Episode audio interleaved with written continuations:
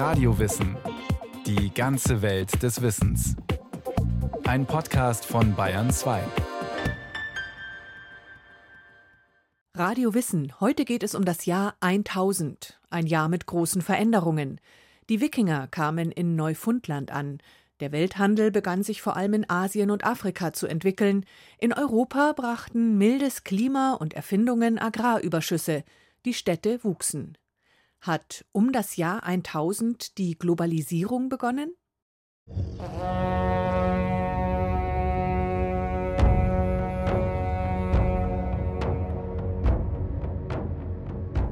Im Jahr 1000 eröffneten die Fahrten der Wikinger von Skandinavien nach Kanada erstmals eine Route von Europa nach Amerika.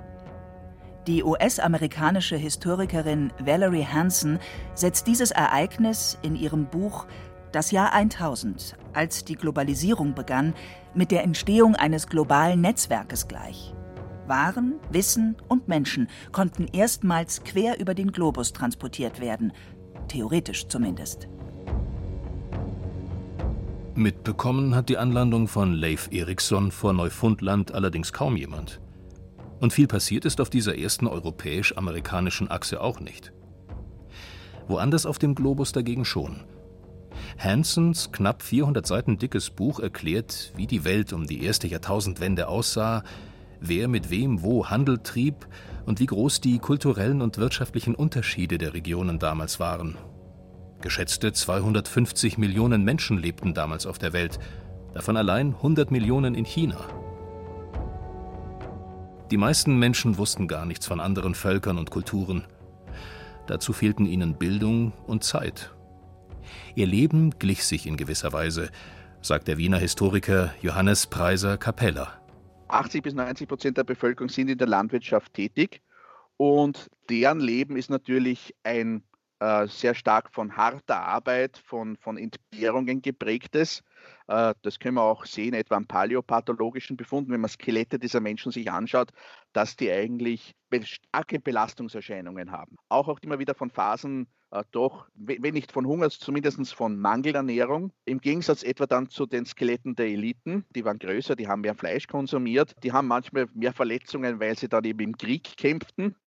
Abgesehen von einigen Gelehrten der islamischen Welt hatten im Jahr 1000 nur wenige überhaupt eine Vorstellung von der Welt. Die vollständigste Weltkarte, die den größten Teil Afro-Eurasiens, aber nichts von Amerika zeigte, wurde erst im Jahr 1154 auf Sizilien angefertigt.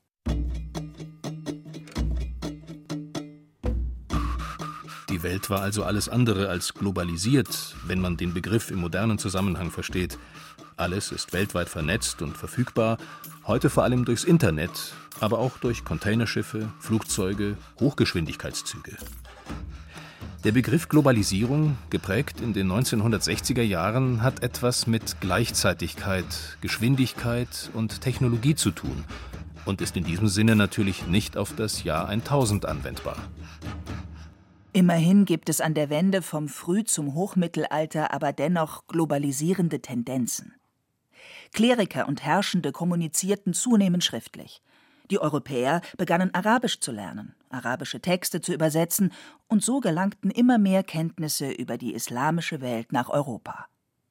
Auch spirituell war die Welt in Bewegung.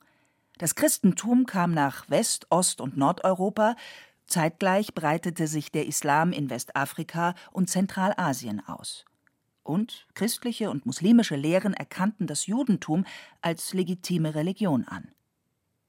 Christine Skotki ist Mittelalterexpertin. Sie lehrt an der Universität von Bayreuth. Das Mittelalter ist ja eigentlich eine Zeit, äh, die in der Globalgeschichtsschreibung, sagen wir mal, immer relativ hinten runterfällt, weil man immer ja, davon ausgeht, dass natürlich die Globalisierung eben ein Phänomen der Moderne ist oder die meisten setzen das eben frühestens ab 1500 an mit der Entdeckung der Amerikas. Die Entdeckung Amerikas durch die Spanier, die darüber auch ausführlich und zeitnah berichtet haben, im Gegensatz zu den Skandinaviern 500 Jahre zuvor. Die Quellenlage für Westeuropa um 1000 ist einfach nicht besonders gut, ja, sodass das Alltagsleben sich da eigentlich relativ schwer nachvollziehen lässt. Auch Johannes Preiser Capella hält Hansens Einordnung der Nordamerika-Expeditionen für gewagt. Hansen in ihrem Buch äh, verknüpft es dann mit sehr spekulativ mit der Idee, dass dann die Wikinger vielleicht sogar weiter bis Mittelamerika vorgestoßen seien, weil dort in bestimmten Darstellungen der Maya auf einmal blonde Menschen auftauchen. Das ist aber reine Spekulation. Also die, wir haben keine Belege, dass die Wikinger über diese kurzzeitigen Besitzungen oder Kolonien, die sie da in Nordamerika hatten, weiter nach Süden vorgestoßen sind.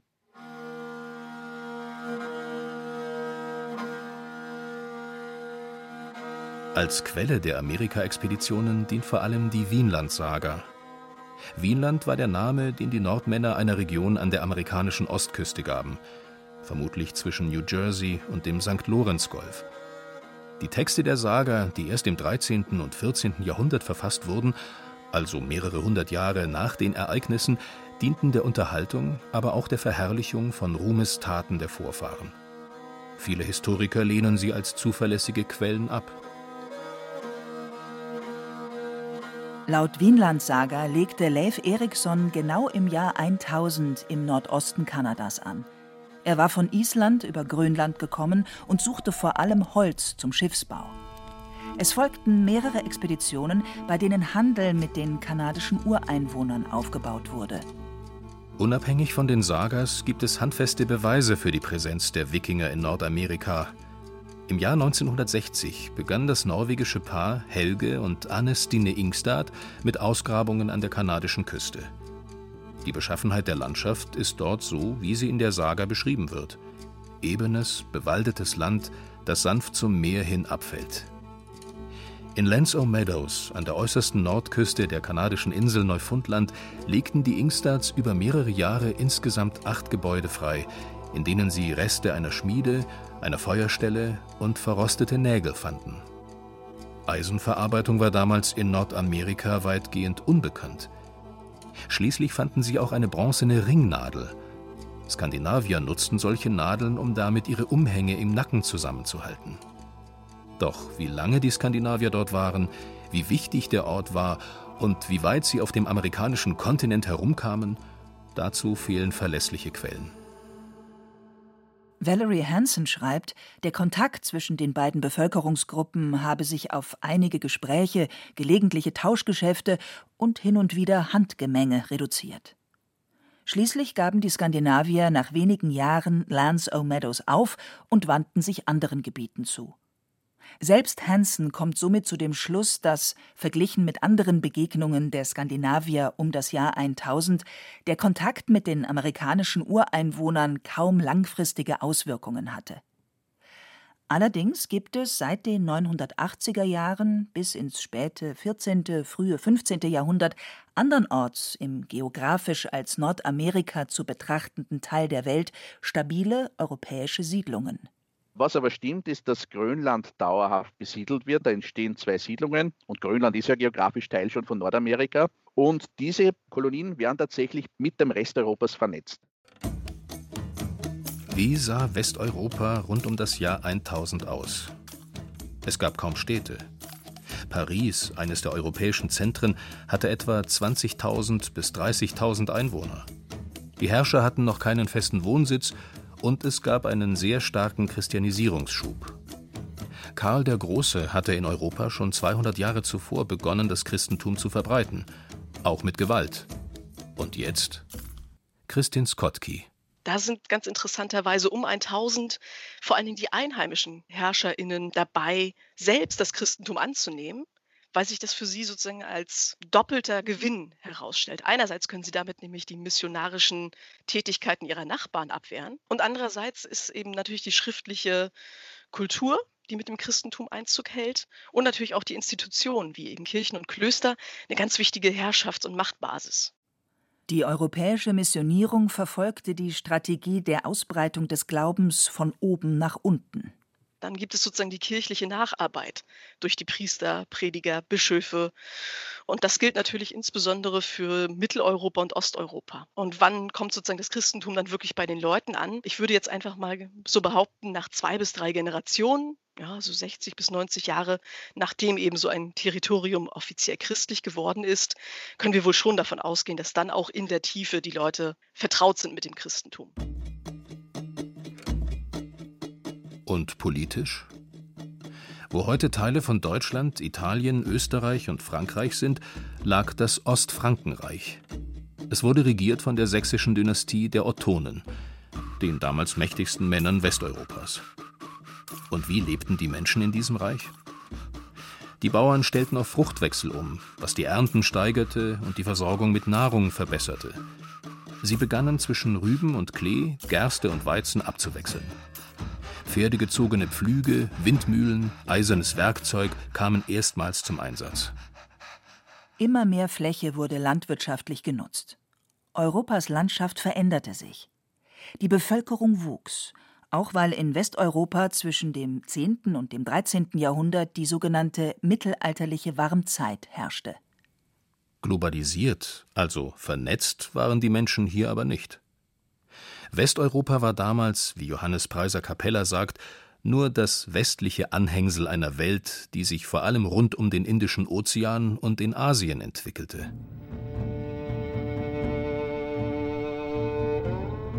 Die chinesische Hafenstadt Guangzhou war damals zum Beispiel schon eine Millionenstadt. Metallarbeiter hatten dort um das Jahr 1000 gelernt, Eisendraht zu härten, Magnetnadeln daraus zu fertigen und so die ersten frei beweglichen Kompassnadeln herzustellen. Der Kompass brachte den chinesischen Handelsschiffen enorme Vorteile, denn er zeigte im Gegensatz zum Astrolabium auch bei bedecktem Himmel den Weg. Die Chinesen exportierten am Übergang vom 10. zum 11. Jahrhundert hochwertige Keramik und andere Waren in den Mittleren Osten, nach Afrika, Indien und Südostasien und importierten vor allem Aromastoffe, Perlen und Edelsteine. China befand sich nicht erst in der Phase der Vorbereitung auf die Globalisierung, es lebte mittendrin, wie Valerie Hansen schreibt. Auch Chinesen der unteren städtischen Schichten profitierten von den Importwaren zum Beispiel für Körperdüfte und Raumaromen. Die Menschen badeten selten. Zurück ins rückständige Europa. Christine Skotke findet hier an der ersten Jahrtausendwende viele Ereignisse spannender als die Fahrten der Skandinavier über den Atlantik. Das Kalifat von Cordoba um die Zeit ist für mich persönlich sogar eigentlich der fast interessanteste Ort in Westeuropa um 1000. Wirklich eine internationale Metropole. Offensichtlich hat eben diese Gesellschaft derartig prosperiert, weil man eben besonders tolerant und weltoffen war. Cordoba in Südspanien war mit 450.000 Menschen die größte Stadt Europas. Auf der iberischen Halbinsel lebten Moslems, Christen und Juden unter muslimischer Herrschaft, die fast 800 Jahre dauerte. Da ist eben Wissensaustausch da. Da haben wir eine internationale Metropole, die eingebunden ist in diese ja, globalisierte Welt, die Valerie Hansen ja so stark betont. Sie lässt ja Westeuropa doch auch in ihrem Buch weitestgehend außen vor, genau aus diesen Gründen, weil da einfach, muss man sagen, im Vergleich zu anderen Regionen der Welt nicht so wahnsinnig viel Spannendes passiert ist. Also es ist ja auch ein Plädoyer gegen den Eurozentrismus. Doch bleiben wir noch, zumindest zum Teil, in Europa. Denn nicht nur auf der iberischen Halbinsel, auch im östlichen Mittelmeerraum netzwerkte man schon.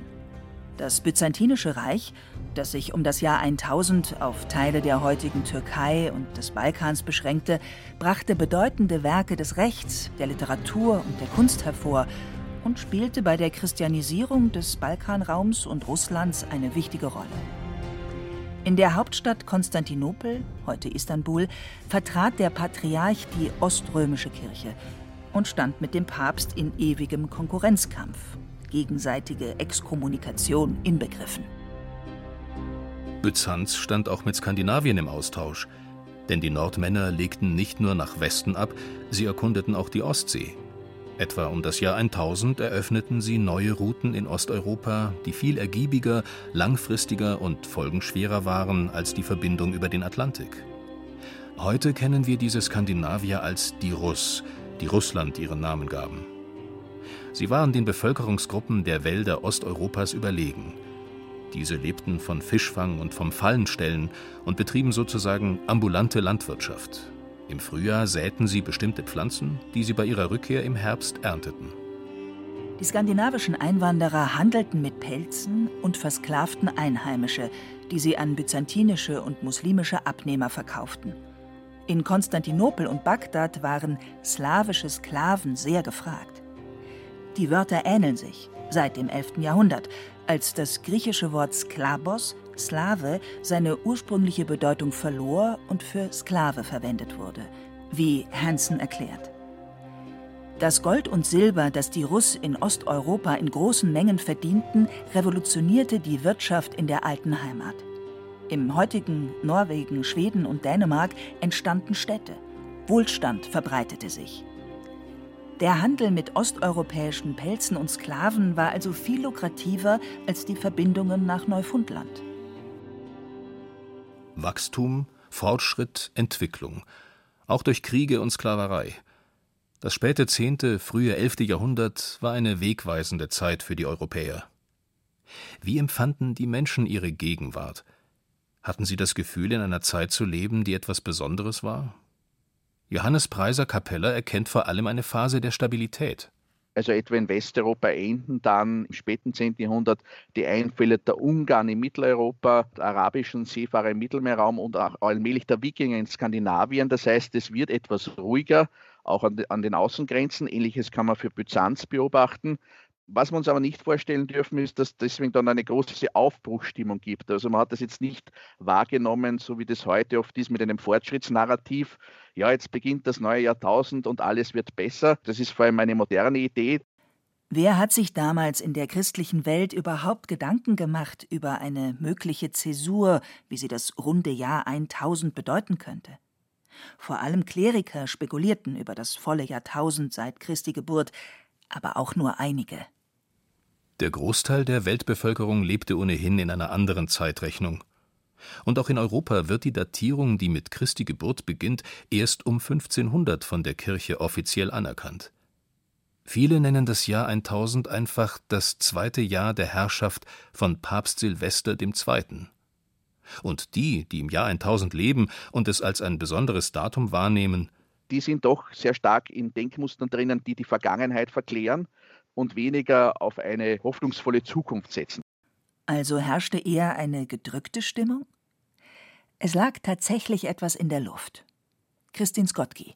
Also wie kommen die Leute überhaupt darauf, im Jahr 1000 vielleicht irgendwas Besonderes zu erwarten? Und zwar gibt es eben so, so ein paar Passagen in der Offenbarung des Johannes, die man dann wiederum mit Texten aus dem Alten Testament kombiniert hat. Und im, in der Offenbarung des Johannes wird beispielsweise beschrieben, dass nach tausend Jahren wird der Antichrist für dreieinhalb Jahre freigelassen und treibt sein Unwesen und dann besiegt ihn Christus. Die Texte beschreiben in sehr bildhafter Sprache Katastrophen, Kriege und Seuchen als Zeichen dafür, dass Christus kommen und das Weltgericht abhalten wird. Glaubten die Menschen also, das jüngste Gericht sei nah? Tatsächlich wurden viele Kirchen gebaut und viele Pilgerfahrten unternommen, wohl um vorsorglich das eigene Sündenkonto auszugleichen. Das Interessante ist aber, dass diese biblischen Texte viel weniger auf die Hölle fokussieren. Ja, das interessiert die eigentlich weniger, als vielmehr eben diese Hoffnung auf das himmlische Reich, auf diese Erlösung, auf die Auferstehung. Also witzigerweise ist tatsächlich die Endzeiterwartung grundsätzlich nach diesen biblischen Zeugen erstmal etwas, worauf man sich freuen kann. Denn die Rezipienten dieser Texte, ja, die waren ja davon überzeugt, sie sind ja Christen, sie sind wahrhaft Gläubige, also wird das für sie gut ausgehen. Vorfreude auf das jüngste Gericht? Die Angst vor Hölle und Fegefeuer wurde erst im 13. Jahrhundert gezielt verbreitet. Glückselige Christen des 11. Jahrhunderts also? Die Historiker sind sich uneins, weil sich das ohnehin magere Quellenmaterial nicht eindeutig interpretieren lässt. Das Hauptproblem ist natürlich, dass im Nachhinein Endzeiterwartungen immer enttäuscht wurden. Bis heute ist die Welt noch nicht komplett untergegangen. Und das war im Grunde auch eigentlich etwas Peinliches für die Christen im Mittelalter. Denn der Kirchenvater Augustinus, der ja schon im 5. Jahrhundert nach Christus lebte, aber im Mittelalter extrem wichtig war, der hatte äh, den Christen im Grunde ein Berechnungsverbot für die Endzeit auferlegt. Einige, gerade Intellektuelle, warteten also nicht auf eine Zukunft in einer globalisierten Welt, sondern auf den Untergang der Welt. Leif Erikson, der vermutlich erste Europäer auf amerikanischem Boden, spielte in der Epoche kaum eine Rolle. Ja, die Entdeckungsfahrten waren nicht einmal für die Nordmänner selbst von großer wirtschaftlicher oder kultureller Bedeutung. abgesehen davon, dass sie den Stoff für Heldensagen lieferten. All das weiß auch die US-amerikanische Historikerin Valerie Hansen. Sie nutzt die Ereignisse in ihrer Heimat vor allem, um unser Interesse an der ersten Jahrtausendwende zu wecken. Die Welt war viel vernetzter, als wir das auf Anhieb vermuten. Globalisiert war sie allerdings nicht. Dazu tickten die Uhren damals noch zu langsam.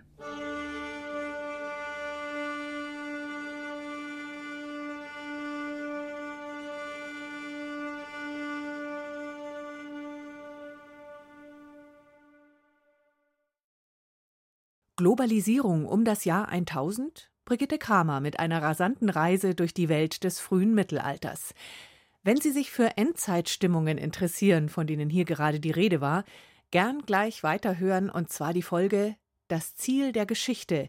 Wie sieht's aus im letzten Akt? Im Podcast Center von Radio Wissen. Und wenn Sie noch mehr Geschichtsthemen hören wollen, empfehlen wir Ihnen den Podcast Alles Geschichte. Alle Links finden Sie in den Show Notes.